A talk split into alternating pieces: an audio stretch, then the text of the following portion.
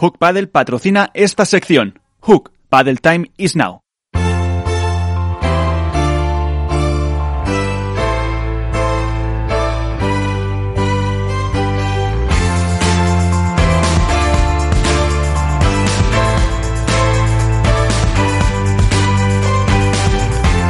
En esto es Paddle comienza el debate.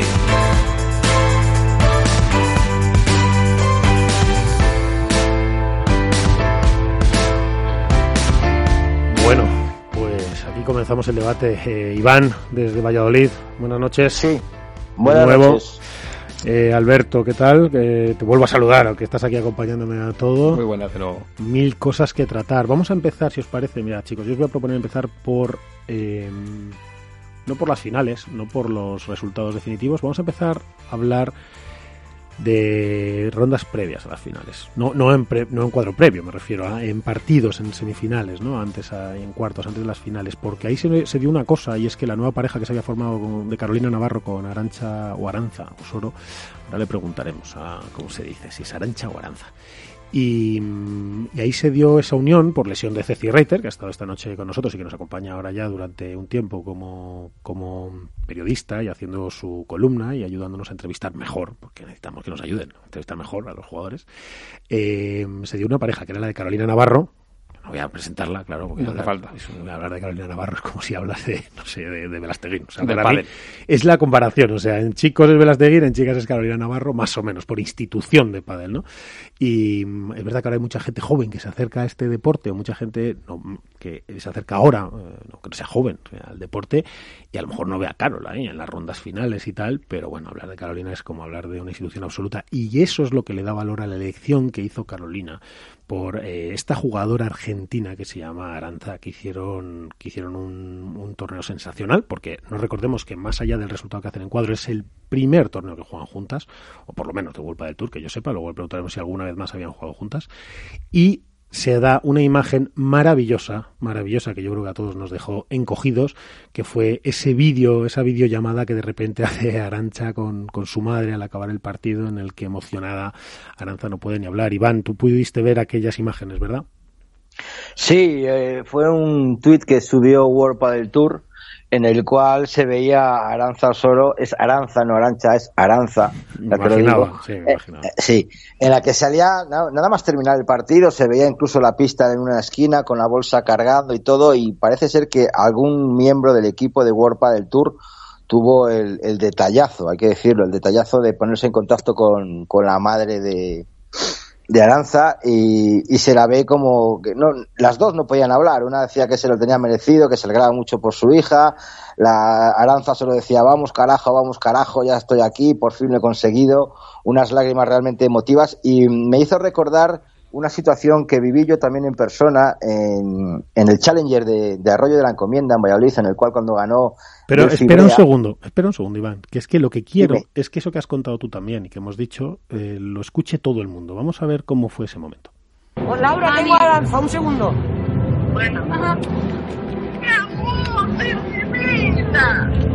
Vamos, carajo. Mi vida de mi corazón, te lo puedes merecer. Te lo puedes merecer. ¿Qué sé yo, mami? No tengo ni idea. Mi vida de mi corazón. Te amo, mamita. Para vos. Te amo. Te amo. Ya, ya sé, yo también, mi amor. Mucho, mucho. Después te llamo, ma. Bueno, impresionante, ¿no? Que. Es tremendo, es tremendo, es que no sabía ni cómo había terminado el partido. Es que, es que le dice Iván, ¿no? ganar, Le es dice, que no lo sé. ¿cómo, dice, ¿cómo ganaron? Dice, ¿qué sé yo, mamita querida? ¿Qué, ¿Qué sé yo? A mí me da igual. Yo he visto que, ¿Qué sé yo? No como sé. diciendo, he visto a Carolina levantar las palas y yo pues he visto, pues hemos ganado. ¿Qué sé O sea, yo? la- O como sea, si no llegase de tirar media hora más, si hubiera seguido tirando media hora más o una hora más, ella quería, estaba disfrutando el partido, Mira, estaba pues, jugando genial. Pues sí, Pues pero estaba. pues Iván, no me paséis a otra cosa, que vamos a ver si nos lo cuenta Aranza. Aranza Osoro, buenas noches. Hola, buenas noches, ¿cómo estás? Pues aquí estamos, estamos eh, en Capital Radio, en esto es Padel, que, que desde donde te saludamos. Hemos, eh, creo que estabas ya pinchada cuando hemos puesto el audio y cuando hemos hablado de, de ese resultado. Y yo voy a empezar por la parte, por la parte más divertida de ese audio, que es lo que es esa emoción, ¿no? Ese, ese motivo, pero me encanta, Aranza, eso que, que dices de cuando te pregunta tu madre que, cómo, cómo quedaron, que dice, qué sé yo, mamá, qué sé yo. ¿Cómo era ese momento para decirle a tu madre yo qué sé? Bueno, eh, terminamos el partido. Yo de normal soy una jugadora que no lleva el tanteador. O sea, cabe aclararlo. Que nunca sé cómo vamos.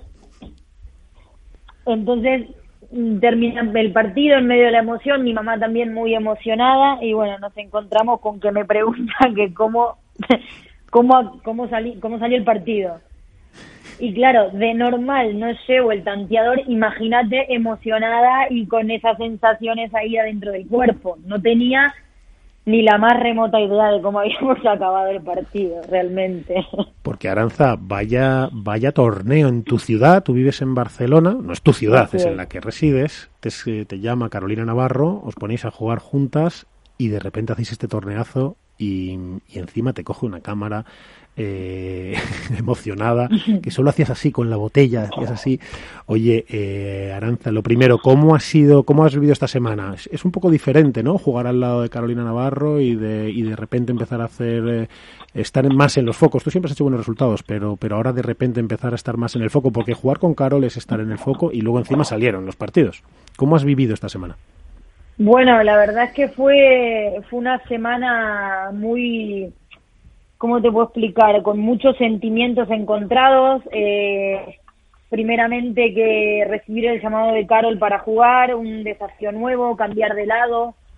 Eh, era todo, era todo un poco nuevo. Y, y bueno, decidimos, decidimos entrar a jugar sin, sin presión, a disfrutar, a ver qué, qué salía jugando juntas y salió esto, que yo creo que, que es un, una de las locuras más lindas que he vivido que he vivido en poco tiempo Tú realmente. eres, claro, eres de la generación del 96, que es esta generación que le da igual jugar en la derecha que en la izquierda que hace resultados. ¿No? La de Lebron y Galán, que son 96, 95. Sí, somos todos de la misma época, sí, sí, Sí. sí. sí. Ya- yo creo que de pequeños, de jóvenes, además os encontrabais en los campeonatos del mundo, ¿no? Por selecciones y todo eso. Sí, sí, sí, sí, totalmente. Sí, somos todos de la misma camada. Lo mismo que Martín Dineno, Franco Estupazú, Juan Sí. Cruz Beruati, somos todos de la misma camada. Sí. Nos conocemos desde hace muchos años ya. Oye, eh, Aranza, mira, tengo contigo, con nosotros a tu compi esta semana, que es nada más y nada menos que Carolina Navarro. Buenas noches, Carolina. ¿Qué tal? Buenas noches. Bueno, que- oye, Alberto, La, la plana mayor del pádel hoy. ¿eh? la- ¿sabes? tenemos aquí a todo lo grande del pádel, ¿eh? Una cosa. Vaya programa que hemos hecho. Oye, Carol, ¿cómo viviste tú al lado de Aranza? Algo que yo creo que ya has vivido más veces, es decir, cuando, cuando una... Primero lo viste en persona, pero luego, bueno, en persona no sé si lo viste, porque como empezaste pegando palos ya desde que eras joven y ganando, ya no sé si lo viste tanto, pero que de repente una jugadora como Aranza le llame a alguien como tú, que yo sé que tú te vas a quitar a ti mismo importancia, pero la tiene, y sí la tiene, y mucha, le llame a alguien como tú, ¿cómo has vivido Aranza estos días? ¿Estaba más nerviosa, más presionada, menos? ¿La has tenido que ir llevando? ¿Ella se lleva sola? Eh, hola Aranza, ¿cómo estás? Hola, compañera. Que te habla Carol es como si te habla, vamos, una madre, ¿eh? Pues, pues no, la verdad que ha sido, mm, la verdad que ya desde el principio, desde el primer momento que la llamé han sido todo facilidades, de todo. Eh, la verdad que estoy encantada de poderla tener a mi derecha. Eh, la verdad que yo no sabía que me iba a encontrar, porque yo sé que es una grandísima jugadora, pero de derecha no tenía ni idea. Eh, fue Testi la que me dijo que, que ella había jugado a la derecha, entonces digo, bueno, si ha jugado a la derecha, yo quiero al lado a una, a una tía con fuerza, con energía, con carácter y con ganas. Y la verdad que Aranza se quiere comer el mundo. Eh, yo ahora mismo es lo que necesito al lado, tener una tía así. Eh, y nada, la verdad que la, la semana, como te digo, han sido todas facilidades y, nada, un placer estar estar a su lado compitiendo y bueno, la verdad que no podía haber salido mejor esta semana, pero bueno, hay que seguir seguir entrenando, ya hemos dicho que tenemos que seguir entrenando un montón de cosas y vamos al torneo solo con tres o cuatro entrenamientos juntas, así que nada, ahora seguir entrenando y, a seguir disfrutando, que yo creo que estamos las dos disfrutando muchísimo. Pues sí, porque además, Carol, eh, es el primer torneo que jugáis. No sé cuánto tiempo habíais tenido para entrenar esa posición cambiada de Aranza. Y, y ahora mismo, ¿qué, ¿qué, plan tenéis? Es decir, ¿vas a viajar tú para Barcelona para poder entrenar allí? ¿Va a venir ella? ¿No? ¿Vais a seguir entrenando cada una por un lado, aprendiendo de lo vivido? Eh, bueno, ella desde el primer día, justo además la, el día que la llamé, estaba yendo a entrenar y le digo, pues nada, ya puedes empezar a entrenar a la derecha. y nada, entrenó, bueno, todos los días y se vino aquí, yo se lo agradezco el esfuerzo que está haciendo, se vino para acá, para Madrid, eh, y estuvo cuatro, cuatro, de martes a viernes entrenando aquí conmigo antes del, del torneo que también estuvo Ceci ahí dándonos también, ayudándonos un poquito en temas de la derecha, también en cómo llevarme a mí, porque al final, bueno, hay que tener ahí, un, intentar ver cómo llevar de la mejor manera tanto yo a ella como ella a mí.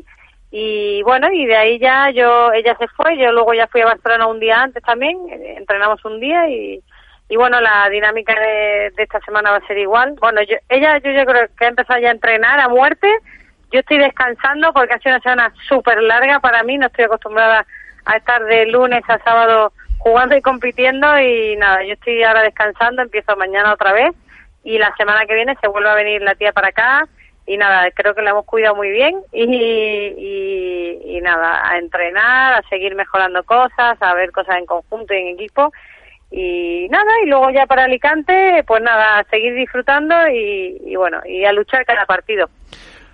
Aranza, ¿qué te parece? O sea, eh, preguntarle a Carolina es como si le preguntas a un ministro. O sea, ya te responde todo perfecto, te lo deja todo perfectamente ¿eh? respondido. Ya casi uno dice, bueno, ya está la crónica hecha. Así, así es cuando jugáis. O sea, ¿manda mucho Aranza o Aranza o no? Si manda mucho Carol. Sí, tiene carácter, te, te va dejando tu espacio. ¿Cómo es Carol en la pista? Carol la pista es una genia, me deja hacer lo que quiero. Tal cual, ¿eh? Tal cual. Qué maravilla. Totalmente, totalmente. Me dice, mientras le pegues a la pelota, haz lo que quieras. Mientras entre una más, ¿no? y corras, y corras. Ese fue el primer, el, en la primera premisa, digo, tienes que correr y pegarle a la bola, ya está, luego haz lo que quieras. 24 añitos, como para no correr. Que por cierto, Aranza, ¿cómo está Carol, eh? De físico, o sea, parece, vamos, o sea... No, no, tengo, tengo un tanque de guerra al lado. Está más fuerte que el vinagre, Carol. Y es de mi generación, que es del, 70, del 76 eres tú, Carol, ¿no? Sí, soy del 76. Y perdona que corto un momento, tengo que contarte una anécdota que me pasó eh, en el torneo, es una tontería, pero fue muy gracioso, que le dije, guau, no, qué pasada aquí, que se hicieron los Juegos Olímpicos en 92. Le digo, ¿te acuerdas cuando se hizo Barcelona 92? ¿Tú sabes qué me contestó? No había nacido. Dice, si, dice, si yo ahí no había nacido, y digo, no me lo puedo creer. Ah, Carol, tú con 20 años... Es decir, él, ella nació en el 96. En el 96 tú tenías, Carol, 20 años. Cuando tú tenías 20 años, yo creo que ya había sido campeona de España absoluta, campeona del mundo y de todo, ¿no?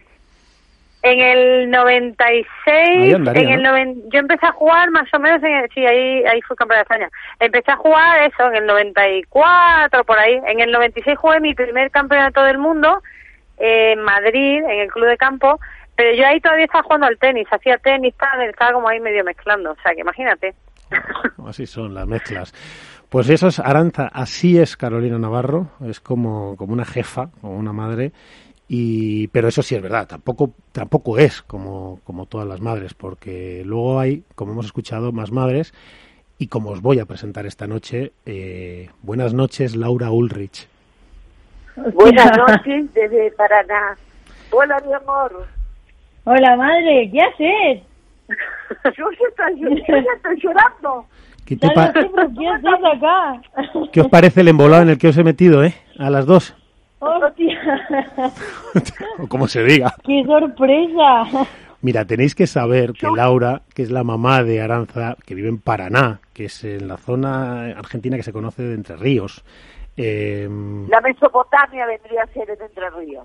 la Mesopotamia, que está, es, es de Paraná porque está pegado al, al río Paraná, si no me equivoco, y es eh, una persona sensacional. Ayer tuve la oportunidad de hablar un rato con ella, me volvió a emocionar eh, porque, porque Laura, en esa llamada, hay mucha gente que no sabe que en esa llamada que tú le haces a Aranza en ese momento, eh, no le queríais haber dicho o no sabía o se lo habíais tratado de ocultar que había fallecido su abuelito, ¿verdad? Claro, es, eh, cuando Aranza termina de ganar para pasar a semi, en ese momento, hacía 10 minutos, había muerto su abuelito. Qué bárbaro. Eh, traté de, por todos los medios, de que no se enterara, que ningún primo, ningún familiar pusiera algo en Facebook, en Instagram, en las redes sociales, eh, para cuidar la Aranza, porque yo la conozco, el amor que le tenía su abuelo. Entonces tratamos en lo posible toda la familia de cuidarla, de darle ánimo, para, porque sabíamos que el sábado eh, tenía ese gran partido. Si hubiese ganado el sábado, hubiésemos seguido de la misma forma hasta el domingo. Qué barbaridad. Y bueno, el sábado, el sábado le dije y medio que se derrumbó, pero tengo una hija que es una guerrera neta. Es una Como guerrera y ayer. sí, es una guerrera y además es, estas historias son muy difíciles de explicar a los aficionados porque ellos nunca viven, pero detrás de cada jugador hay una historia increíble. Detrás de cada jugador hay eh, miles de kilómetros a las espaldas, renuncias, muchas cosas y hoy quería acercar un poquito a todo el mundo y contaros un poquito quién es más Aranza y además de la voz de su madre porque Laura la comida favorita de Aranza es una comida medio alemana, es el Kleis o algo así, ¿no? Sí, es una comida alemana que le hacía mi mamá, y como las manos de mi mamá, no, que medio que la crió Aranza también. Oye, Aranza, Este, tú, no hay. Yo cuando viene, yo se la hago, pero nada, no, no, ni parecida a lo que era la de la abuela, la de la nona, como le decía ella. La nona, pero, pero Este, Aranza, ¿se trato puede, de- ¿se puede comer Kleis en Barcelona? ¿Lo encuentras en algún lado? No, no, no, la bueno, la verdad que tampoco me, me he puesto a, A a buscar. Porque es una comida que engorda mucho y como vas a ese ritmo, pues en vez de entrar corriendo a la pista, entrar rodando. Entonces prefiero, prefiero por ahí evitarlo.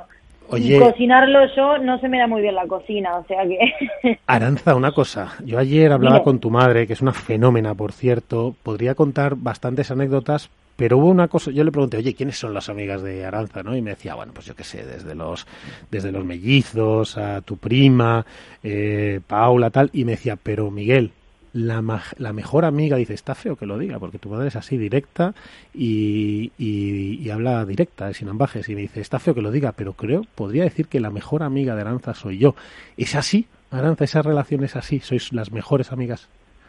A ver, tengo, tengo, tengo una confianza con mi mamá eh, que muy pocas hijas creo que tienen, la verdad. Tengo una relación con mi mamá de, de mucha amistad y, y nunca le, le he ocultado nada y tengo la confianza para decirle todo. Es la primera persona que se entera de todo lo que me pasa, de todo lo que siento. Entonces se podría decir que sí, la verdad. Eh, dada la, la distancia, las circunstancias, muchas veces eh, no estoy tanto en contacto con, con mis amigos o mis mejores amigos de, de la vida por la diferencia horaria y, y al final con la que me apoyo mucho para tomar decisiones y todo es con mi mamá, así que se podría decir que sí. Bueno, pues esa mejor amiga tuya, esa es la que cuando tenías muy poquitos años te, te llevaba a más de mil kilómetros para jugar un partido y como di- me dijo la madre ayer en un audio, que la cagaran a palos, por perdón, y nos volvíamos, dice, después de mil kilómetros con un coche. Esa, esa amiga es la que hacía que fuerais en un coche a dormir o que durmieran ellos en un coche porque tenían que ahorrar para poder comprar las palas y las que se llevaban la comida al coche para que tú pudieras seguir jugando. Laura, ¿cuánto esfuerzo se hace para que un deportista profesional pueda llegar a la élite? Lo que pasa, Miguel, que a nosotros, ella empezó a entrenar acá en Paraná, con unas ansias de comerse el mundo. El chico que le enseñaba acá en Paraná en un momento dijo que ella estaba para otra cosa. Bueno, empezó su papá a llevarla a entrenar a Santa Fe, que es acá, serán 40 kilómetros, tenemos que cruzar el túnel. Salía de la escuela, se iba o en colectivo, la llevaba su papá. Llegó otro momento que el de Santa Fe dijo, hasta acá llegamos con Aranza, eh, y fue cuando se fue a Buenos Aires este, a, a entrenar a Monasterio. Y de ahí Aranza tuvo el paso muy grande cuando fue al Mundial de Portugal, que todavía era menor, pero ella, las, nosotros como papá, a ver las ganas y les- las, la- las ansias que ella tenía, lo hicimos. Si tendríamos que empezar de nuevo todo, Miguel, para llegar a este resultado, lo haríamos una y mil veces.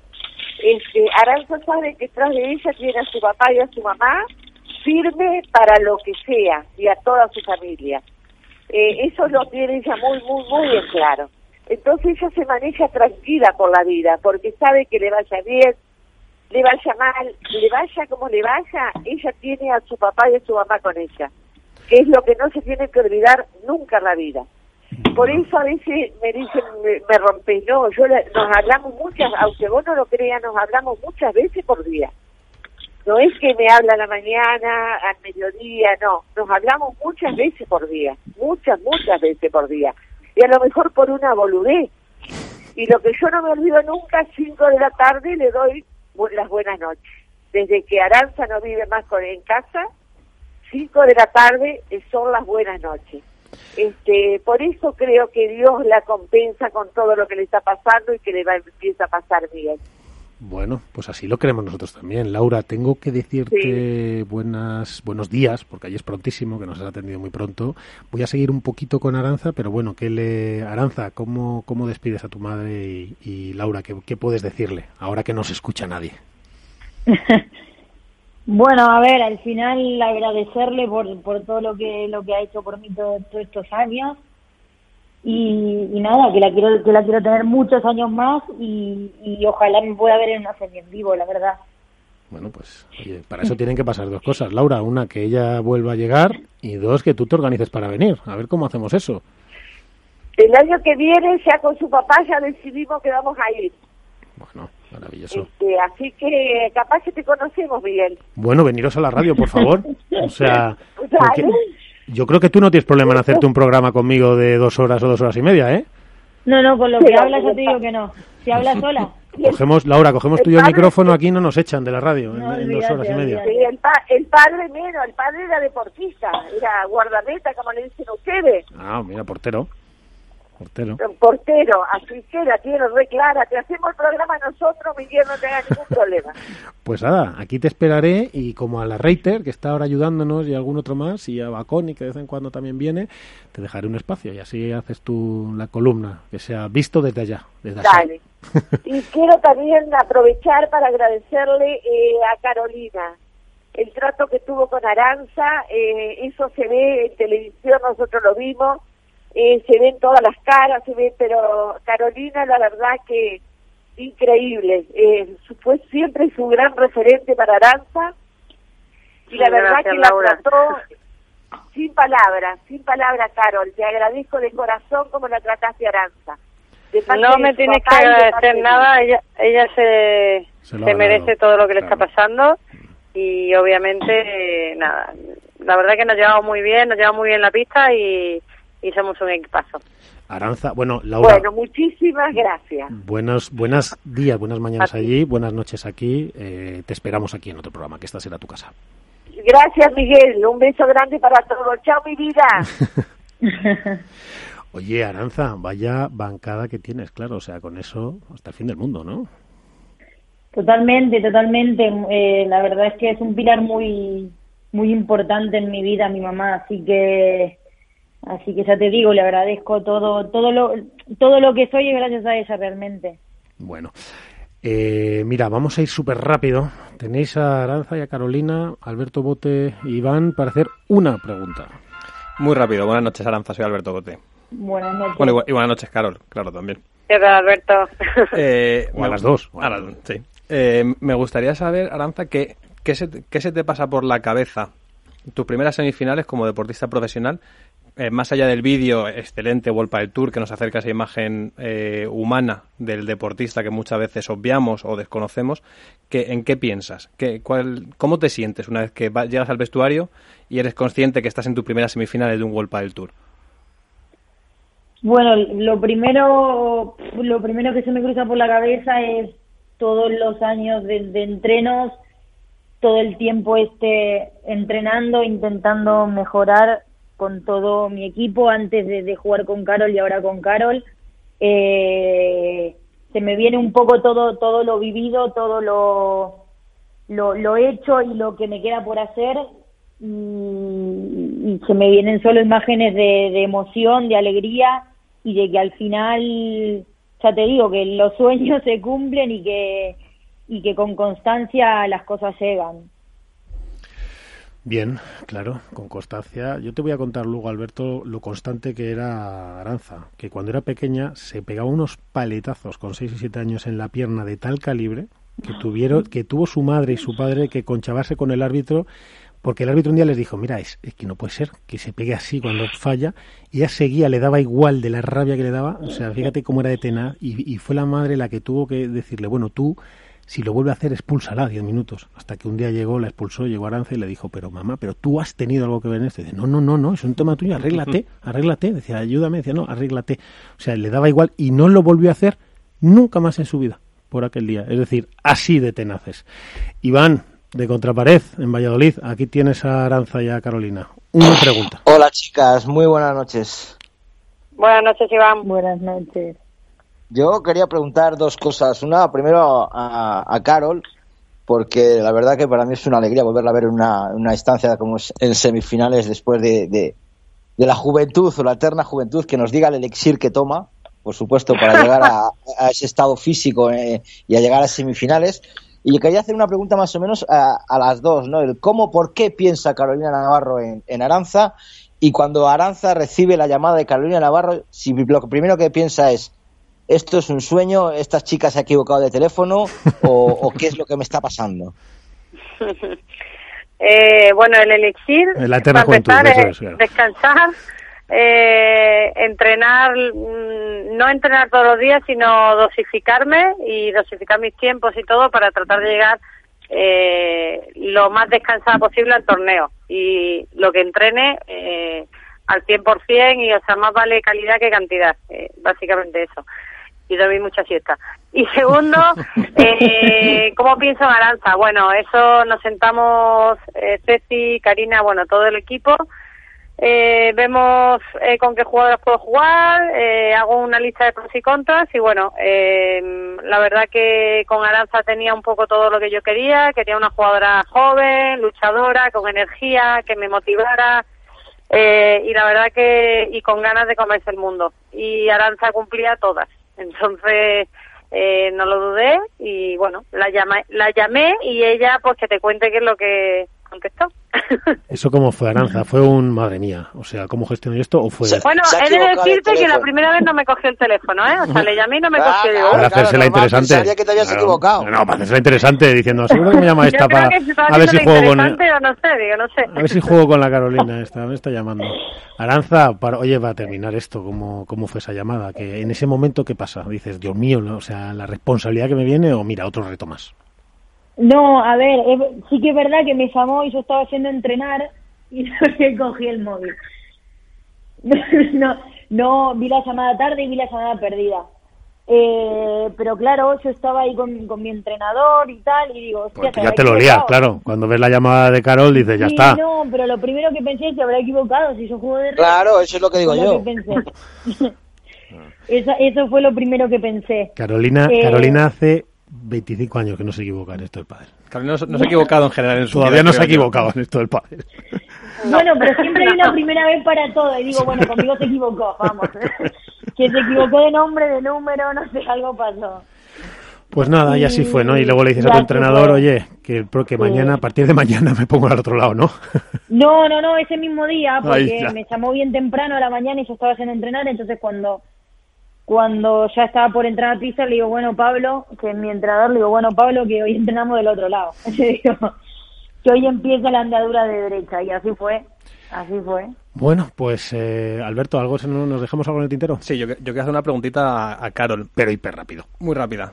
Carol, ¿cómo ha sido eh, jugar un World del Tour con otra compañera que no sea Ceci Reiter? Porque son muchos años jugando a su lado.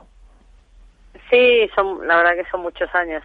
Eh, bueno, he jugado mundiales, campeonato de España con otras jugadas, pero World del Tour era el primero. Y bueno, es raro, obviamente, eh, es raro, pero bueno, eh, evidentemente el, el día a día, todo se echa de menos, pero eh, la verdad que entender el terremoto que tengo al lado, o sea, es que casi no me ha dado tiempo. La verdad que, que Aranza ha estado genial, dentro, fuera de la pista y, y nada, ha estado, ha estado muy bien, la verdad. Y bueno, por eso le había querido dedicar también un poco el, el, las semifinales a, a Ceci, porque bueno, está pasando un momento así, está animada, pero bueno, también ha sido un poco complicado para las dos. Pues pero sí. nada, muy contenta de estar con Aranza. Ella ya lo sabe, que eso ya lo hemos hablado, ¿verdad? Claro, pero es verdad, es verdad que Ceci ha pasado un fin de semana más complicado viendo por la tele una- unos días más complicados. Pero bueno, por eso la hemos, la hemos Se, se ha desquitado con la columna, ¿no? ya hemos metido aquí para eso, para que empiece el jaleo. No vas a estar en casa sí, y total, ahora la tenéis ya entretenida. claro, estar en casa y solamente recuperándote una lesión. No, no, tú vente aquí al lío. No, no, Sea lo no. que- Ahora, ahora va a ver el pádel con otros ojos también. sea lo que Dios quiera. Sí, ya estaba ahí en primera fila, animando, ayudando, dándonos tácticas, o sea que, que genial, Bueno. la verdad que, que muy bien. Es como si estuviera dentro de la pista también. Bueno, pues este ha sido la, este ha sido el pequeño hueco que os quería acercar. Este ha sido ahora que estás ahí tranquilo o que estás corriendo, eh, haciendo footing como Enrique, o que estás delineando como, como Javier y como Antonio que nos escuchan mientras hacen delineación en el despacho de arquitectura o donde sea que te pille. Eh, te quería haber acercado a Aranza y su nuevo y pequeño mundo para ti, que es el suyo, que es eh, el de una jugadora que viene desde muchísimos miles de kilómetros para, para ir consiguiendo cada paso con esfuerzo, aunque lo que lo hayamos visto este fin de semana, pero para que supieras que hay mucho detrás y esta es la casa de ambas. Buenas noches, Carol, Buenas noches.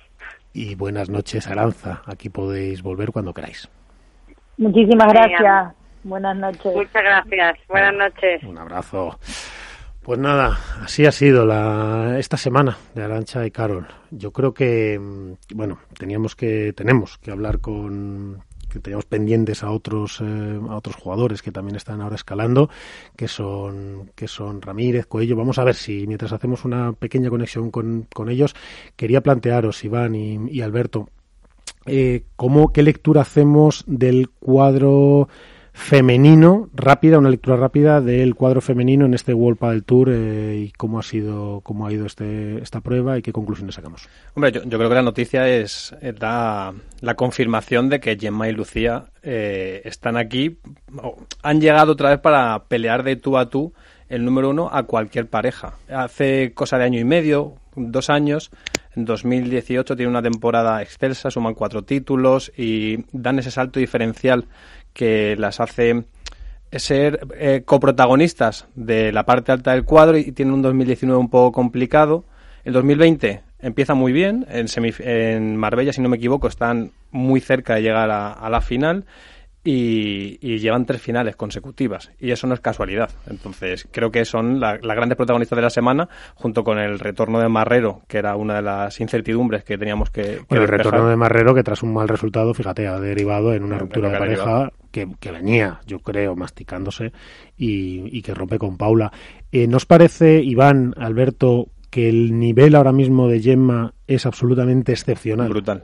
Es decir, yo creo es que tremendo, es el tremendo. revés femenino más completo que existe ahora mismo en el circuito. O por lo menos en este torneo, En- porque en luego- este es verdad que luego somos muy de highlights también nosotros. Como- ¿eh? Como dice dentro la de 15 libreta, días, a día de hoy, ¿no? Sí, Ari es intocable y tal. O sea, siempre vamos cayendo un poco en esas cosas, pero es que es verdad que yo creo que ha sido una dominadora brutal, ¿no? Del torneo, me ha parecido a mí. Incluso cuando se le revelaban las parejas, porque la he visto muy sólida. Es decir, antes de la lesión de Ari, por ejemplo, yo no vi aflojar jamás el pistón a Gemma. Cada bola que tocaba era un drama, o sea, no se le puede tirar una bola porque es una joya lo que está jugando. Y lucía muy firme. Jugando así, van a, van a hacer muchas. Jugando así van a hacer muchas finales en su carrera. Gemma tenía un, un hándicap que era una jugadora que le, le gustaba definir y que disfrutaba mucho cuando entraba en bonus y cada pelota que tocaba se convertía en punto, pero que se atrapaba un poco cuando no conseguía desplegar ese, esa facilidad para Sí. la pegada. Y Y sin, veces embargo, la hemos visto en algún lenguaje, incluso con Lucía, como frustrada. y sin embargo ahora es una jugadora muy completa. O sea, eh, no necesita tanto de la pegada, que la tiene y que la saca pasear en la mínima ocasión, pero es capaz de, de hilvanar un juego mucho más eh, ofensivo, mucho más completo, que hace que, que sus rivales se vean atrapadas y que no tenga que la necesidad de estar con esa sensación de pelota y que cuando le corre y que eh, es que la volea, la bandeja, cómo es capaz de apretar las esquinas, eh, está jugando a un nivel muy, muy elevado. ¿Nos pareció, Iván, no te pareció que estaba rapidísima además en la red, en volea? Es decir, a mí lo que me... Lo que me a ver, jugaron las dos fantástico, pero lo que me pareció, lo que me impresionó de Gemma fue la velocidad en la que se movió en la red. Es decir, estaba se adelantaba a la jugada y estaba rápida para ejecutar lo que pensaba. Es que parecía que iba un punto por delante. O sea, tenía una visión de no sé, como las películas estas que hay un tío que tiene un sexto sentido y tiene 10 segundos de futuro, pues esa es la sensación que daba de, de, de Gemma, ¿no? Sabía dónde iba a venir la bola, se colocaba perfectamente con una pausa a la hora de, de- de la bandeja y sobre todo yo creo que tiene uno de los smash más bonitos del circuito femenino que se El juego de desde- ¿no? El juego de Gemma en general, Sí, Iván, sí, es sí. precioso, ¿no? Es como un juego... Técnicamente Sí, sí, muy sí, sí. limpio. Una vez, se lo, ¿te acuerdas? La entrevistamos aquí y yo le decía, "¿Pero por, por qué, ti- por qué juegas tan bonito y tal? Y decía, no, dice, es que yo creo que soy medio laxa, que lo doy así, dice, no lo doy con fuerza, entonces quedan todos los tiros como alargados y tal, nos decía ella, o sea, Para no darle con fuerza. pero es que no, es que está muy firme, ¿no, Iván? O sea, yo a lo vi... mejor también lo hace, a lo mejor también lo hace también. Eh, estamos viendo que tiene la lesión esa que tiene en el hombro, bueno, vamos, en el codo, que a lo mejor también le ha obligado a cambiar ese juego que tenía a lo mejor más agresivo para, mm, para que la lesión no se la vuelva a salir o para que aguantar un poquito más. ¿Te acuerdas que el año pasado, al final de temporada, también tuvo problemas en ese mismo brazo? Entonces, a lo mejor él ha tenido que cambiar el, el juego, como a lo mejor tu- tuvo que cambiar también Mapi la forma de hacer la bandeja por la lesión del hombro, pues también Gemma ha tenido que cambiar su juego, ha tenido que buscar otros tiros y ha hecho todavía, la ha hecho todavía mejor de lo que era. Bueno, eso lo, hemos- lo visto en algún jugador de chicos también, en Silingo. Es decir, Silingo tuvo que cambiar mucho su juego por la lesión del hombro, ya no le pegaba todo y ha, y ha mejorado mucho sus prestaciones. Pero es la, es la evolución lógica del jugador y de la jugadora, en realidad. O sea, el revés, podemos hablar de Paquito Navarro, por ejemplo, también. Mm. El revés eh, comienza su carrera profesional siendo muy pegador, muy agresivo, aprovechando cada oportunidad para poder definir, y con el paso de los años pone en la balanza qué le compensa más. Si tener un juego más completo eh, y que le saque un mayor rédito o ser eh, capaz de atesorar mayores puntos ganados durante un set. Y la evolución de todos los jugadores y las jugadoras en el revés es que acaban tendiendo a ser jugadores mucho más completos y que abusan menos de la pegada y que son capaces de mantener el mismo patrón de juego durante un tiempo eh, más largo. Tenemos el caso de Paquito, de Vela, de Maxi Sánchez, de Silingo. Sí, un montón de casos. Eh, la verdad que eh, yo creo que el de Gemma. Claro, es que Gemma está ahí, de- o sea, son, son mayores, no quiero decir mayores, no, son, son muy jóvenes, pero que no son unas niñas. Está ahí de camino de una cosa a otra, pero es verdad que está madura jugando y es verdad que define muchísimo. Eh, bueno, yo he visto que dominaron muchísimo, no sabemos qué habría pasado en el caso de que no se lesionara Ari, que por cierto, salvan una bola de partido absolutamente de circo, que decir que la pega así mal picuda, pega en una pared, pasa al otro campo, bota al lado de la red pero con efecto, pega, bota para arriba, pega en el marco de la puerta y cuando cae pega en el poste de la red y se va. Y eso era punto de partido para Gemma y Lucía. Y desde ahí salvan el tiebreak y hacen 1-1 y luego se lesiona. Pero bueno, yo las he visto muy dominadoras. Así que bueno, eh, más o menos hay poco más que decir del de, hemos dicho ya muchísimo hoy del cuadro femenino, eh, que las gemelas es verdad que todavía están un puntito por debajo de lo que se les, eh, esperamos de ellas, aunque están mejorando muchísimo, ya están ahí en finales y en semis, es una noticia y que, maravillosa. están, que están a tiro del número uno también. Sí, y entonces vamos a empezar con los chicos y vamos de abajo arriba, porque esta noche tengo con, con vosotros, mira que nos he traído, eh, y, y que además con, con estos dos, como, como está Iván desde Valladolid y, y tú, Alberto, y yo aquí en Madrid, con estos no guardamos ni las formas. Buenas noches, eh, señor Iván Ramírez y Arturo Coello. Hola, buenas noches, ¿qué tal? Buenas, ¿qué tal? ¿Cómo estáis? Pues muy bien, a uno de los dos, no sé a quién, el primero le escucho un poquito lejos. Así que... A Iván, yo creo. Iván, seguro que es Iván. Seguro que es Iván. A Iván que lo dejamos... Arturo, tú sabes que a Iván lo dejamos aquí bendecido, ¿no? O sea, vino un día al Sí, programa sí, sí, me contó Iván. y ya está. Y ya no ha parado de hacer buenos resultados. Claro, eso... No sé si esa racha se corta porque le volvamos a llamar. Pero bueno, chicos, oye, qué, qué pasada. Eh, Iván Hernández, desde Valladolid. Qué pasada esta pareja. Y una cosa que queríamos, vamos al grano, porque hay una cosa, yo primero quería felicitarles por el temporadón que están haciendo. Me consta que el trabajo que hacen tanto en Valladolid como Iván en M3 y cuando lo comparten juntos es excepcional. Me consta que están trabajando muchísimo y que juegan una barbaridad. Yo he tenido la oportunidad de verles jugar a los dos varias veces. Pero una cosa os voy a decir a los dos, y ya que tengo a Iván allí en Valladolid, lo quiero introducir. Qué difícil es, cuán, o, o lo voy a enfocar de otra forma, cuán difícil es entrar en cuadro. ¿Qué hay que hacer para entrar directamente en cuadro, Iván? Pues para mí este año pff, salir en cuadro con Arturo nos ha costado pues siete octavos y todavía estamos ahí Con duda. en el límite. Estamos peleando torneo a torneo, así nos conseguimos afianzar en cuadro, pero el nivel está altísimo y igual que subes a cuadro, pues puedes perder y bajar a previa. Claro, pero Iván, todo igualadísimo. pero Iván Hernández de Contrapared, si, si siete octavos seguidos eh, ponen en duda que entres en el cuadro directamente, ya a- algo falla con ese sistema de puntuación, ¿no?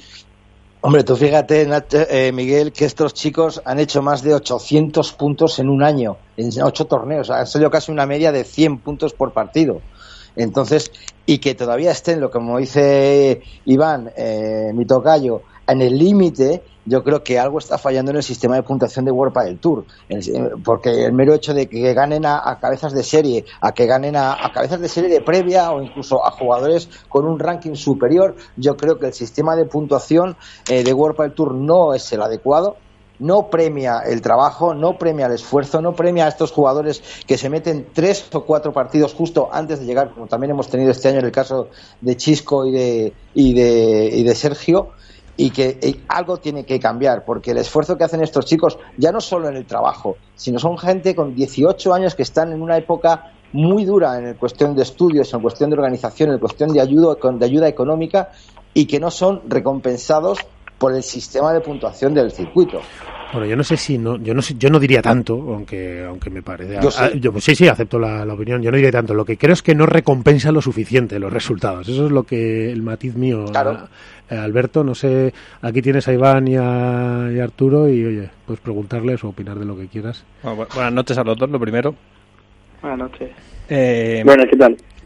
Me interesa saber, y creo que es muy, muy interesante para, para todo el mundo, conocer cuando os unís, sois dos jóvenes talentos de- del padre español y evidentemente teníais las miras puestas en, bueno, en alcanzar el cuadro, pero realmente eh, cuando planteáis el proyecto, pensáis que el lugar en el que estáis ahora, si que estáis al nivel de puntos, estaba revisando de Coqui Nieto, de Rico, estáis por encima de Campañolo o de Miguel Lamperti, de figuras muy destacadas del circuito profesional, eh, ¿creéis que podríais llegar a- al sitio a- a- en el que estáis a día de hoy? Bueno, yo personalmente, eh, mi unión con Iván fue porque, bueno, yo venía jugando con jugadores que sí que es verdad que me aportaban un, un plus de experiencia, pero, pero bueno, yo siempre tenía la- las ganas de, de jugar con un chico joven, aparte Iván y yo somos amigos desde los siete años, y yo siempre había tenido a Iván como uno de mis posibles compañeros en un futuro, y bueno, este año se dio y, y lo que buscaba era poder competir al lado de alguien que, que, bueno, que al final tuviéramos los mismos objetivos, fuéramos de la misma forma y, y la verdad que en ningún momento pensé que íbamos a hacer tantos resultados tan buenos. Sí que es verdad que confiaba mucho en Iván, confiaba en mí, confiaba en cómo podíamos jugar, pero, pero como te digo, no, no pensé en ningún momento tener tan buena proyección este año. Iván, tú cuando empiezas con, con Arturo, eh, ¿cómo es? ¿Es, oye, vamos partido a partido a ver cómo va esto? ¿O es un, mira, jugamos un año entero y que sea lo que Dios quiera? No, yo cuando decidí cambiar con Arturo, pues primero que era un chico joven con la misma ilusión que yo y luego, pues bueno, yo no miraba los resultados, yo miro a alguien con quien progresa para un futuro, un proyecto a largo plazo, yo no miro si tenemos un, buenos resultados bien y si no cambio de compañero, eso no lo he hecho jamás. Yo cuando me dedico a hablar con Arturo, pues pues es para mirar a largo plazo y afortunadamente este año lo hemos hecho genial y bueno, Y espero que todo. siga siendo mejor. va todo para adelante. Claro, pero es verdad, eh, Iván, eh, es verdad que cuando se unen dos parejas tan jóvenes, porque aquí cuando les escuchas y dicen, no, yo quería a alguien joven, no, que te están hablando de dos chavales de 18 años, de 19. O sea, que imagínate de lo que lo- a lo que ellos se refieren cuando dicen eso es, quiere decir, voy a jugar con alguien de mi edad, ¿no? Voy a, no, no me voy a ir ya con un con un pro que esté más en retirada o lo que sea. Iván, eh, hay que contarles a los demás, Iván Hernández de Contrapared, hay que contarles que viven uno en Valladolid, que es Coello, y otro en Madrid, que es Ramírez. Yo no sé eh, cuándo se ven para entrenar juntos, que me consta que lo hacen varias veces, pero ¿en qué club está entrenando Coello y con quién está entrenando Coello, Iván Hernández? Coello está entrenando con Gustavo Prato. Está, lleva ya mucho tiempo con él, con Gustavo Prato. Está entrenando en el pádel de 10, si no es así, si no me equivoco. De José Catón. Pero, José Catón, efectivamente. De José Catón. Pero yo me gustaría centrarme un poquito, si me permitís la licencia, con, con Arturo, por paisano, porque yo me acuerdo con, que le conocí con Arturo, no te lo voy a decir, pues tú conoces hace, cuando tenías siete, ocho añitos, en una pista de cemento, en un pueblo perdido de la mano de Dios, jugando con su hermano que no podía levantar la pala. Y luego me le volví, he seguido su trayectoria durante mucho tiempo y luego en el 2018 le hice yo una entrevista para mi blog en el cual pudimos hablar largo y tendido ¿no? de lo que fue su mejor año. ¿no? Yo quería preguntarle a, Arturo o decirle un test muy rápido, Miguel, porque es un chico que tiene muchísimas manías, tiene que jugar con los calcetines altos, tiene que entrar con el pie derecho en la pista, se mira el cristal siempre de fondo, se toca el pelo antes de sacar, en la camiseta tiene que ir por encima del pantalón, tiene más manías Lo que, que, hace- no sé, lo, que viene es hacer, eh, lo que lo que viene siendo hacerse un Nadal, básicamente, ¿no? Sí, totalmente. O sea, hasta que saca, hasta que saca la bola, luego se tiene que subir la pernera derecha del pantalón. eh, tiene una camiseta de la suerte que si pierde ya la cambia. O sea, es una cosa de locos, ¿no? Yo me gustaría preguntarle. Venga, adelante a con ese test. O, o decirle cuatro nombres y que me digan lo que significan para él, ¿no? Venga. Vale. ¿Preparado? Sí. Arturo, Miki Sánchez Arriaga. Bueno, pues Miki, ¿qué te voy a decir? Miki Una palabra, ¿eh? O sea, tienes que decir una palabra, cuello. O sea, nada Ah, de... O sea, no te crezcas ahora. No te crezcas porque estés ahí en la radio, ¿eh? Pues entonces Miki fue inicio. Inicio. Extremadura. Cambio. Cambio. Fue un cambio Gustavo. en nuestra vida. Gustavo Prato. Aprendizaje. Aprendizaje. Y lo último, eh, te voy a decir, te voy a meter un aprieto. Que Willy Laoz. Uf. Pues es un mago, es un referente. Pregunto por Willy Laoz, eh, Miguel, porque en un World Padel Tour en Valladolid jugó un torneo, un Challenger con Willy Laoz y la verdad que fue un auténtico lujazo ver a un jugador de 42 años con elegir a un chaval que en esa época me dice que tenía Arturo 16, 17 años y que se metieron en cuartos de final. Entonces yo creo que es un chico que hay que preguntarle también, Arturo, ¿cuántas llamadas has tenido para cambiar de pareja? Aunque esté aquí Iván al lado.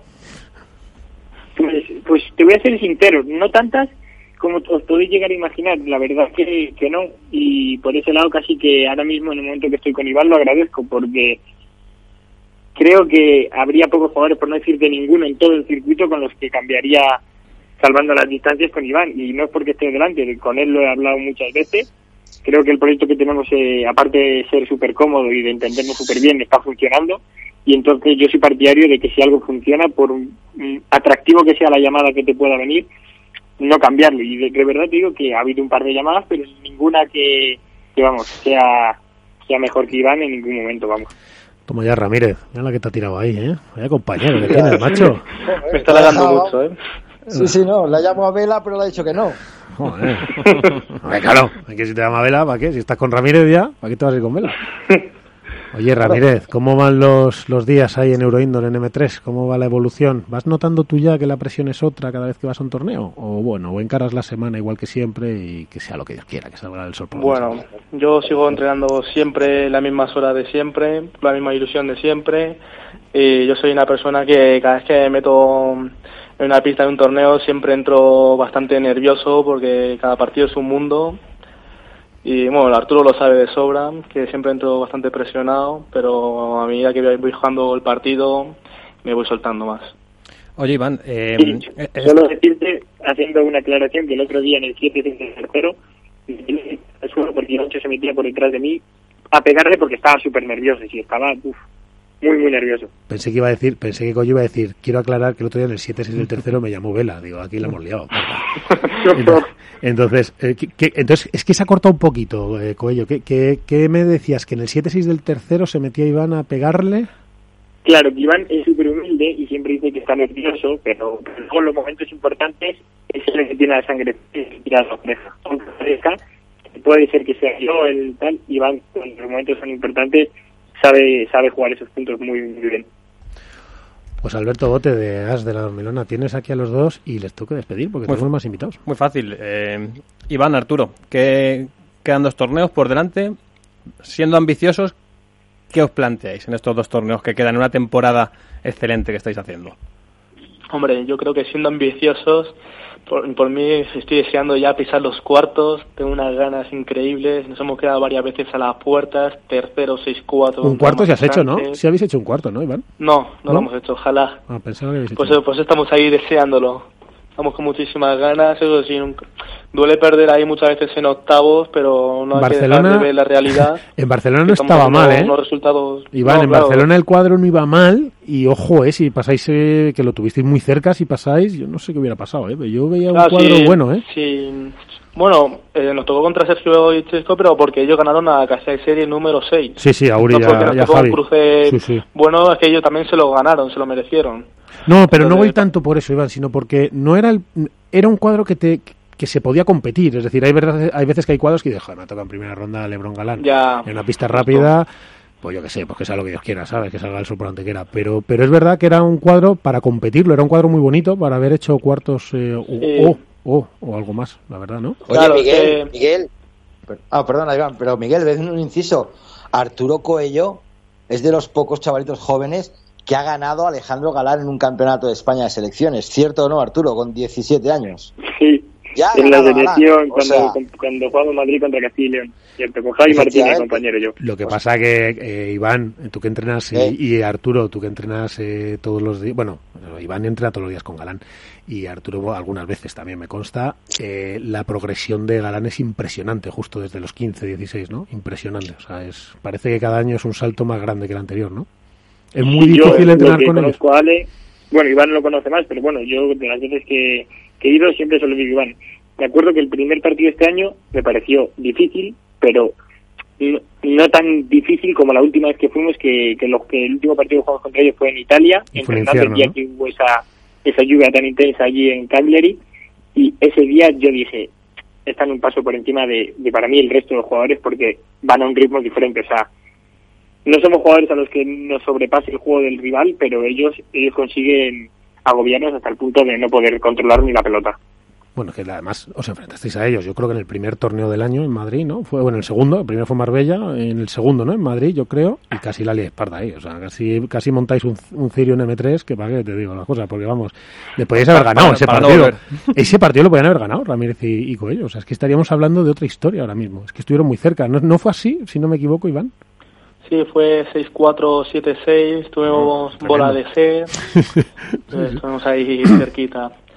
Para Pero mí, el éxito de Galán y Lebron, que como tú bien dices, se van mejorando año a año, es que son muy ambiciosos y siempre intentan mejorar, a pesar de que son los mejores, los número uno siempre están ahí entrenando muy duro y siempre quieren ser mejor día a día.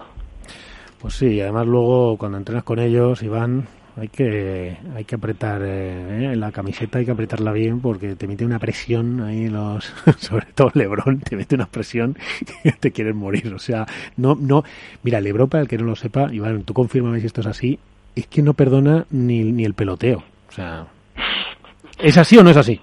Joder, yo he jugado con él y de- también de compañero, hago un partido amistoso y no le gusta perder. Pero ni el peloteo. Es que tiras, No, no.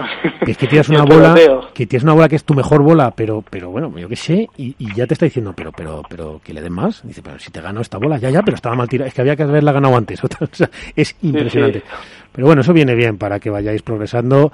Arturo, No, Iván, me viene, me viene genial a mí entrenar contra ellos a base de que Un me vayan la cara, voy, voy progresando. Bueno, Y- bueno, no es tanta- Y en ese sentido estoy muy agradecido de, poder entrenar con ellos, bueno, en general con el grupo de M3, porque hay un grupazo brutal. Sí, es una forma de entrenar muy concreta y, y es eh, donde beben mucho los primeras espadas de los segunda, alimentándose muy bien de lo que de lo que aprenden con los segundas espadas y los segundos de los primeras espadas. Aprenden mucho entre ellos y generan un caldo de trabajo brutal.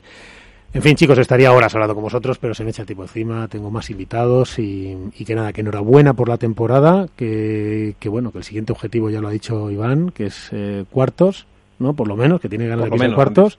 Bueno, tengo muchas ganas, pero haciendo octavos está muy bien. Ojalá. Bueno, bueno, el siguiente, Coello, el siguiente es cuartos, a por ello, ¿eh? O sea, tú... Ojalá, ojalá. Que no se te haga el tímido ahora, Iván, de, bueno, yo no he dicho, no, no, macho, te has dicho cuartos. O sea, ahora yo os dejo aquí bendecidos. Han hecho octavos siendo bendecido Iván Ramírez. Ahora ya ha sido bendecido Arturo Cuello. Coello, ya está. O ¿Por sea, qué yo, vamos a pedir unas semifinales? yo os dejo aquí bendecidos para que, para que hagáis algún cuarto y luego ya eso ya os manejáis vosotros. Ya si sois capaces de ganar a palos a los otros, pues ya es vuestro problema. Pero yo os dejo aquí bendecidos, ¿eh? que te- encima estáis en la tierra de Madrid y en la de Valladolid. Casi La otra nada. vez me traíste mucha suerte. Por eso, a ver si ahora no te Me la quito. A ver si no te la quito. Que claro, a veces también, pues a ver si por fardar yo de, darte suerte, ya verás tú la que lío. Pero bueno, chicos, que un placer veros ahí, que es más, es esta sangre nueva española además que viene y que, y que tiene que ir familiarizándose todo el mundo, ¿verdad, Alberto, en casa con estos nombres? Porque son con los que nos vamos a tener que manejar en, dentro de muy poquito. Son jugadores de, top ten dentro de no mucho. De, claro, y vamos a tener que andar hablando de ellos y llamándoles y, luego vienen las redes y vienen todas esas cositas que, ¿eh? la fama, las cosas, pues a ver cómo lo manejan. Aunque a mí me da que estos dos son tranquilos, ¿no? Sí, no. Aceptan bien eh, el papel que están desempeñando. Sí, yo le digo lo que sea a Iván, me responde lo que sea y ya está. Y Coello, Coello no le conozco tanto. A ver si te vienes un día, Coello, aquí a la radio. Mañana voy a Madrid, por ejemplo. Mañana tenemos partido en Madrid, Iván y yo. Mañana nos vemos. Pues mira, mañana justo no tenemos programa de radio, pero pero una semana te me vas a venir aquí, me vas a traer un, lechazo, ¿eh? un cordero lechal, claro. Eh, un buen lechazo, ¿eh? De mi tierra, ¿eh? Sí, con un león o con un Vega Sicilia. Entonces, tengo que ir yo. Si va lechazo, tengo que ir también. Yo voy a acompañarte, para, que no se, para que no se pierda. Tú puedes venir como quieras porque eres un mal mandado, pero Coello, que es un tío como Dios manda, cuando venga me va a traer un lechazo y una león o un Vega Sicilia. ¿A que sí, Coello? ¿Eh? Sí, bueno. queda dicho. Pues queda dicho. Oye, que de aquí os vais bendecidos, que esto es Padel en Capital Radio, esta es vuestra casa. Muchísimas gracias por todo. Muchísimas gracias. Buenas noches. Venga, nos vamos a seguir en el siguiente. A ver esos cuartos, a ver esos cuartos. A ver cómo queda. En fin, buenas noches. Un abrazo. Un abrazo, Iván. ¿Cómo tienes ahí tu tierra? Eh? ¿Cómo produce talento? Pues sí, la verdad que es una gozada ver a este chico, además que, lo he dicho antes, le, le conocí con siete añines en una pista, no te puedes imaginar la pista en una urbanización de cemento, con frío, jugando con gorro, con guantes, pero el tío iba todas las mañanas o todos los sábados a entrenar con su primer entrenador, con Miki Sánchez Arriaga, que es hermano de otro jugador de World del Tour, de Alfonso, eh, que es un, entrenador que, luego se fue a Marbella y que solo, solo se dedicaba a entrenar a, chicos pequeños. O sea, en cuanto llegaban a los 9, 10 años y veían que despuntaban, ya les soltaba. Él le gustaba cogerlos desde pequeño, como fue Arturo, con 5 o 6 añines, y venga y trabajar. Y mira, desde ahí a donde ha llegado. Yo te digo que el 2018 fue el mejor año de, de, Arturo, ganando ocho, cuatro campeonatos, ganó todo lo que jugó en, en, Campeonato de España, Campeonato Cadete, por equipos, fue su campeón del mundo también en el Mundial de Benicassin, fue su mejor año, yo creo que el, el, paso que ha dado ahora mismo al profesionalismo con, de la mano de Iván eh, y de la mano, ¿por qué no? De la mano conjunta, de, la mano conjunta, ¿no? mano conjunta y con Gustavo Prato y con la Academia M3, que en todos lados aprenderán. Yo creo que, que, con lo que dice Alberto, dentro de muy poco van a estar en el top y que no se descuiden, que como hagan dos cuartos en los próximos torneos, ojo a la race final.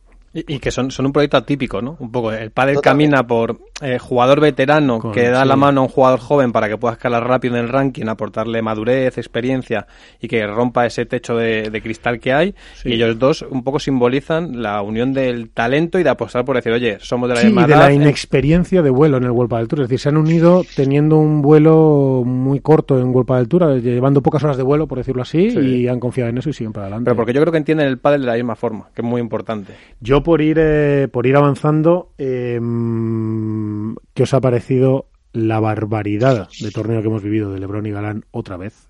Y sobre todo me quedaría yo creo con el partido de... Yo creo que puede que sea uno de... Seguro que es uno de los tres o cuatro mejores partidos del año.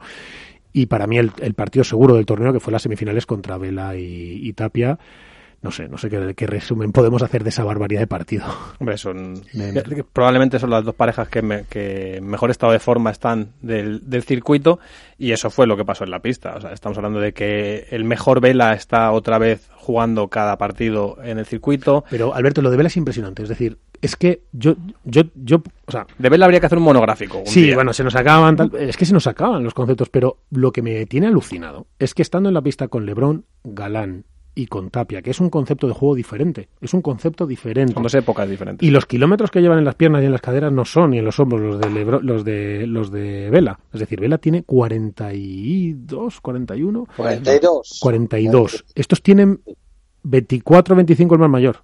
Y tienen un juego que es diferente. Es un juego que ha evolucionado. Es, un juego con tiros distintos, más directos, achicándote la pista. Lo que me tiene alucinado es cómo, eh, no sé si lo veis igual, cómo Vela cierra, eh, es capaz de em, adecuarse a esa velocidad y a esos retos que le supone ese juego y, poner, y subir su nivel de tú a tú hasta hacerles el verdadero partido, porque el partido de este torneo, y ya viene de ganarles antes y de ponérselo difícil otra vez antes, el que les está poniendo las cosas difíciles es Vela con Tapia. Pero porque yo no creo que sea tanto que se adapte al ritmo de juego que imponen León y Galán, sino que es el Capaz único de contrarrestar, que tiene antídoto, ¿no? Claro, que es el único que es capaz de poner en tela de juicio a qué se va a jugar ese día. Y eso lo da, pues, probablemente solo Cervela. O sea, tiene tantos recursos mentales, Pero cuando se acelera el partido es capaz de seguir con recursos, es decir, no le, luego no le desborda la velocidad de bola de estos. Pero porque entiende que es un mal necesario, probablemente. O sea, eh, habrá eh, capítulos del partido por los que va a tener que pasar para poder seguir, seguir llevando a cabo la estrategia que él tiene muy clara y en la que tiene más posibilidades de salir vencedor. Evidentemente no va a poder siempre el partido ir por los derroteros que, que convienen a un jugador como Vela, un jugador eh, que mejora tres sets que a dos, mejora 10 bolas cada punto que a cinco y entiende que, es, que ese- esos cuatro o cinco instantes en los que dos jugadores como Galán y Lebron, que les encanta caminar por el alambre de la definición, eh, lo sabe sobrellevar y en general le suele ir bien. Es verdad que Pero no hay que- ganó. sí, claro, pero es que hay que aguantar la tormenta. Es decir, tú dices, vale, sin irte del partido, sin que te hagan de repente un boquete, ¿no? Un agujero de, de cuatro juegos y se acabó el set. No, es que si los lleva el tiebreak de los dos y cuando viene la tormenta de golpes, porque cuando van a favor, cuando estos van hacia adelante y a favor y cerrándote espacios y,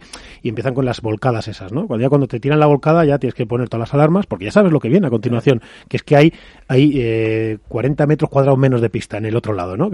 Es que son jugadores que no tienen transición, o sea, no tienen golpe de transición. Eh, te pasan de van la tomando defensa el- al claro te van a tomar la medida te van a coger el, el- el, digamos la iniciativa en el punto Yo creo que convierten la pista en un embudo, Miguel. Y claro pero eso es lo que digo es decir pues, Vela es capaz cuando empieza a llegar esa tormenta es que es capaz de sostenerla y es capaz, es decir, cuando él lo lleva a su modelo le va bien, pero cuando estos están desplegando todo el juego y están produciendo y ese volumen de ataque, etcétera, él sobrevive en ese mar, que los demás no, es lo que yo digo, es decir, los demás, si el partido está muy a su favor, vale, pero cuando está en el lado de Lebron y Galán cuando se toca- cuando sufrir, ¿no? cuando toca sufrir estos los arrasan, que eso es lo que siempre decimos, ¿no? Que cuando van a favor y están bien los dos, arrasan, ¿no? Que eso es lo que está sorprendiendo, yo creo más. Sí, pero que- yo, yo creo que no es que Vela se adecue al partido, sino que el partido lo, se adecua al estilo de, juego que quiere Vela. Claro, cuando tiene que bajar el ritmo, cuando tiene que tal, cuando ve la pista como un embudo, eh, él la ensancha, él busca otra opción. Cosa que, por ejemplo, en la final no lo vimos. En la final vimos a un Estupa y a un Sancho que estaban caídos en un embudo, pero en un embudo fino, fino, fino y que no había manera de encontrar el, el hueco. Eso cambio, digo, Vela- eso digo, y Vela es Vela capaz. Tiene la pausa, Sí. tiene la pausa, que es lo que a veces es ahí da- le da la experiencia, la pausa de decir, vamos a hacer, por eso fíjate, después del puntazo. Bueno, pero este la que- pausa que- la tiene Sancho también, Iván. No, pero y lo- los recursos eh, estratégicos y, y mentales que tiene Vela. Que eso que es muy, muy, muy. Es un jugador que domina muy bien el escenario por la capacidad que tiene para entender por dónde va el partido y hacia dónde le conviene que vaya. Es que es todo, si es que eso es lo que pasa, es que Vela es todo. Lo que pasa que a mí lo que me sorprende es que él es capaz de, eh, de mover su, digamos, su, su, su capacidad de producir pádel o de defenderlo y de producirlo en ataque, etcétera, y, y en transiciones, adaptándose realmente. Yo es el que veo de toda la generación, bueno, ya si vamos a esa generación de 40-44, por supuesto, es que no hablamos, es que no hay otro. Es, El único. es que es el único. Y aún así es capaz de aguantar ese aluvión y de decir, bueno, que el partido aquí no se ha acabado, que espérate que te voy a meter mano, o espérate no te lleve el tiebreak, o espérate que ya, que, que además tengo aquí al lado a esta fiera, a este animal que es Tapia, y ya está. Porque lo de Lebron y Galán es impresionante simplemente, es impresionante la capacidad, y en este torneo hemos visto que han tenido la capacidad de producir su juego, que es el que les gusta, también en las malas y en una pista lenta, que eso es donde les habíamos visto sufrir un poquito más en Italia y en es decir, cuando las cosas no iban Lo que hablamos la semana pasada, ¿no? Que Italia, fue, Italia fue un poco eh, el punto disruptivo, un torneo outdoor que todos esperábamos ver cómo iban a rendir, no lo consiguieron, volvieron a un torneo indoor, no lo volvieron a conseguir, y aquí se ha demostrado que, bueno, sido un pequeño bache que era, no- que era normal. con un nivel de exigencia que tenemos que nos parece que les ha ido mal haciendo semis. semifinales, Claro. eh, que, que- Pero que es algo normal, tiene que convivir con, con esto. Para mí lo que es espectacular es eh, lo de Lebron. O sea, Bueno, pues a ver, vamos a. Esta es nuestra opinión. Nosotros no sabemos. Esto. los que saben, ¿no? Nosotros, claro, vamos a preguntarle a los que saben. Buenas noches, Chisco y Sergio Alba. Chisco. noches. Hola, buenas noches. Bueno, lo primero, enhorabuena por el torneazo que os habéis marcado y mm, que, que no es que no es la temporada que os habéis marcado, porque la temporada ya viene siendo muy buena y ya lle- y ya hace dos añitos que, que se están viendo muchas cosas y hace tiempo que os vemos jugar, pero bueno, es verdad que los medios tendemos a daros luz justo cuando hacéis un resultado y me parece injusto, por eso lo quería decir, pero bueno, ha sido vuestro mejor, quizá vuestro mejor eh, torneo del año. Sí, sí, la verdad que sí. Es lo que dices, que llevamos dos años muy duros, eh, luchando ahí en las previas, que al final sí, ganamos partidos buenos, pero sabemos que el nivel está muy, muy parejo y que cualquier pareja te puede meter mano y tú pelear también cualquiera. Y estábamos buscando un poquito que llegara a este torneo. Un, un torneo como este que consiguieras tener buenas sensaciones, que a otras parejas tuvieran sus dudas y, y la verdad que un torneo de ensueño, que no nos hubiéramos imaginado nada. Este que os Sí. habla es Sergio Alba, ¿vale? Que Sergio Alba, sí, porque era Sergio el que estaba hablando. Yo a Sergio le conocí, no sé si se acordará, pero un verano así en la finca, hace muchos años, cuando te hiciste un intensivo, fíjate, iba a hacerse un intensivo y ahí me pilló a mí en una pista, te lo juro, bote, no me mires así, no, me mires así, que me está poniendo, ¿sabes qué pasa, Alba? Que me está poniendo caras ahí, bote, como que no se lo cree. ¿Es, es así o no es así? Sí, sí, sí. Me diste mis primeros pasos en el pádel. Bueno, no, los primeros no, yo no fui los primeros porque tú venías y ya lo hacías muy bien, pero es verdad que nosotros te recibimos ahí y me acuerdo mucho, eso fue, ¿cuándo fue eso? Hace que hace ocho, hace nueve años, ¿no? O sea, una cosa así. Yo creo que diez, tenía yo 20, hace 10 años yo creo hace que años. Y ahí fue cuando yo luego hablaba con una persona que yo quiero recordar hoy, porque a Chisco le conozco menos, no os voy a engañar, pero a Sergio le conocí un poquito más y siempre había una persona al lado que se llamaba el Tole, que era que- Carlos, eh, de un club de pádel, que siempre le apoyó y que además incluso le apoyó en las malas, porque no siempre salen las cosas tan bien, ¿verdad, Alba? No, no, la verdad que son muchos años al final de, de ser pesado, de insistir, de cada día tener que levantarte para entrenar y pelear un poco por el sueño, por cada uno lo que le gusta hacer. Y es verdad que en, que en ese aspecto Tole, Carlos, ha tenido mucho que ver. Al final es el que me ha ido dando empujones para que fuera siguiendo, siguiendo. Bueno, que te mandó a Madrid. Para empezar, te mandó a Madrid. Te dijo, anda, vete a Madrid, que tú estás para más cosas. ¿El qué dime? Digo que es el que te mandó a Madrid, un poco. Te dijo, anda, vete a Madrid, que es ahí donde que estás para más cosas. Sí, sí, dice, esto aquí no vas a hacer nada, si quieres seguir creciendo, tira para Madrid, que allí están los buenos y que te enseñen a darle. Oye, Chisco, una cosa te quería decir. Mira, yo de Chisco, cuando le veáis jugar, podéis ver mil cosas que hace bien. Porque hace mil, mil cosas, igual que Sergio. Porque todos estos, eh, todos estos que aunque no les conozcáis tanto a lo mejor, que a lo mejor en Madrid les conocemos mucho más, porque aquí sí, que de- dominan el circuito madrileño, etcétera. Pero claro, de repente la gente les ve en, en cuartos de World del Tour y dice, anda, pero si juegan fenomenal, pero ¿cómo es posible si vienen de pre-previa? Claro, es que juegan un guindo, que se dice una joya. Pero si os fijáis en Chisco, yo hay dos cosas que me, que me apasionan de Chisco. Y es, una, la tranquilidad con la que aparentemente hace todo, que eso me tiene absolutamente palmado, pero es que calentando. O sea, me parece insultante lo de Chisco calentando. Es que te está calentando a 20 pulsaciones. O sea, no se altera. O sea, se, se está mal. es mi vida, esa es mi vida. Esa es su vida. O sea, ahí voy yo. Pero luego os invito a que veáis cómo hace las transiciones hacia adelante cuando tira una volcada o cuando o hacia la volea, es decir, te tira una volcada y cómo se mete a volear con uno o dos pasos. Eso lo dejo yo ahí, Chisco, para el que te quiera ver con buenos ojos. Pero dicho lo cual, Chisco, ¿tú qué tal por Madrid? ¿Cómo te vas apañando?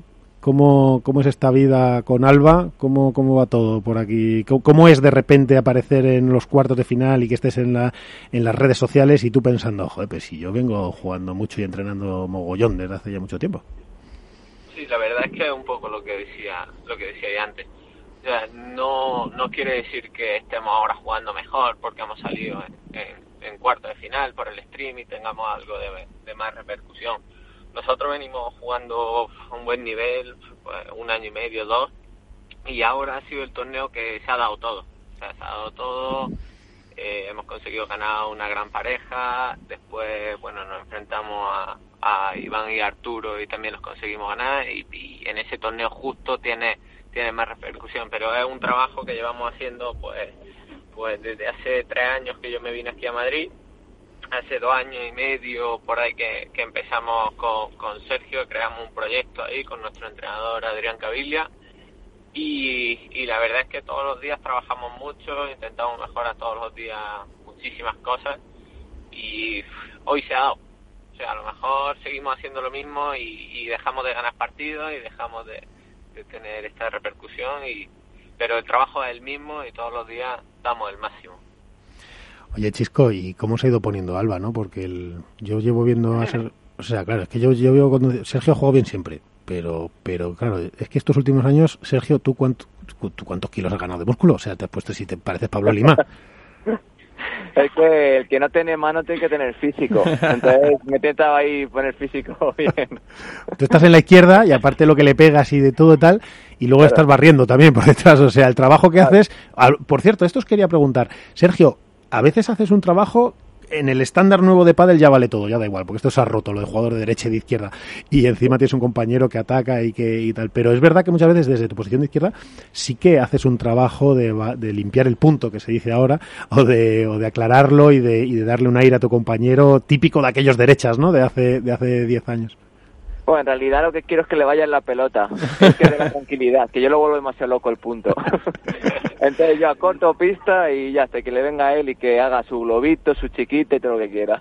Sí, porque además, chico, como no se va a poner nervioso. ¿Tú, chico, tú has Sí, estado claro. nervioso alguna vez en tu vida en el pádel? o? No, la verdad es que no, la verdad es que no me pongo muy nervioso. Pero sí es verdad que los dos podemos, podemos, estamos entrenados como para hacer las funciones esas de barrer el fondo de pista. Los dos, es verdad que, que por mi físico yo no, no, no puedo apretar tanto, tampoco lo tengo muy metido en la cabeza. Y Sergio sí que, sí que acelera mucho más la pelota, pero en el fondo de pista somos los dos muy parecidos en ese sentido. O sea, los dos, uno se pega un paso para adelante, el otro barre, si no nos cambiamos no hay ningún problema. Y como, y como nos cambiamos tantas veces de posición, pues al final tenemos que aprender sí o sí. Bueno. Oye, mira, tengo con vosotros aquí a Iván Hernández de Contrapared. Eh, Iván, tienes a Sergio y Alba. Iván, no, bueno, pues vamos a esperar a ver si recuperamos co- eh, conexión con Iván. También tengo a Alberto Bote de AS y de la Dormilona. Alberto, aquí tienes a Sergio y Alba y, y nada. Muy buenas noches, ¿cómo estáis?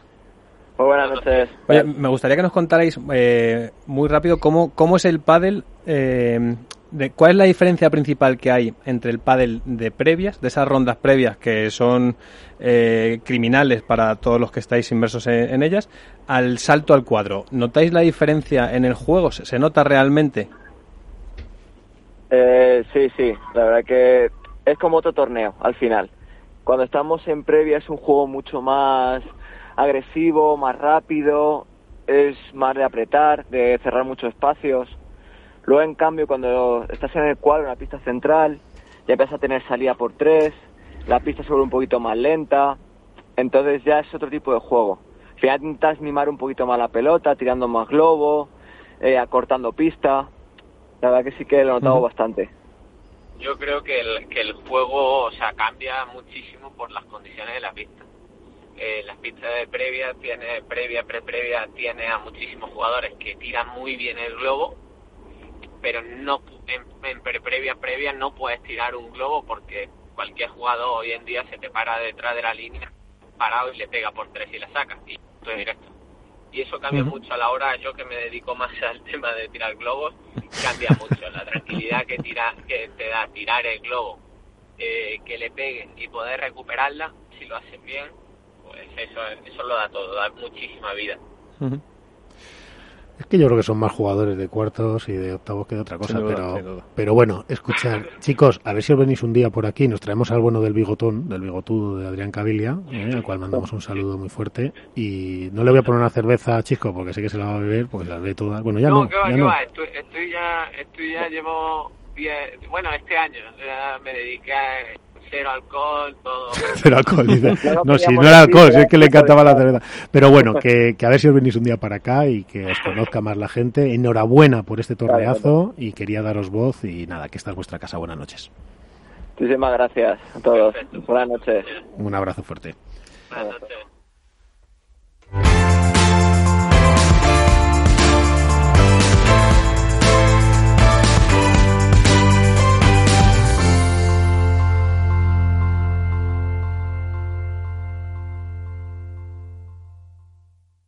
Hook Paddle ha patrocinado esta sección. Hook Paddle Time is now.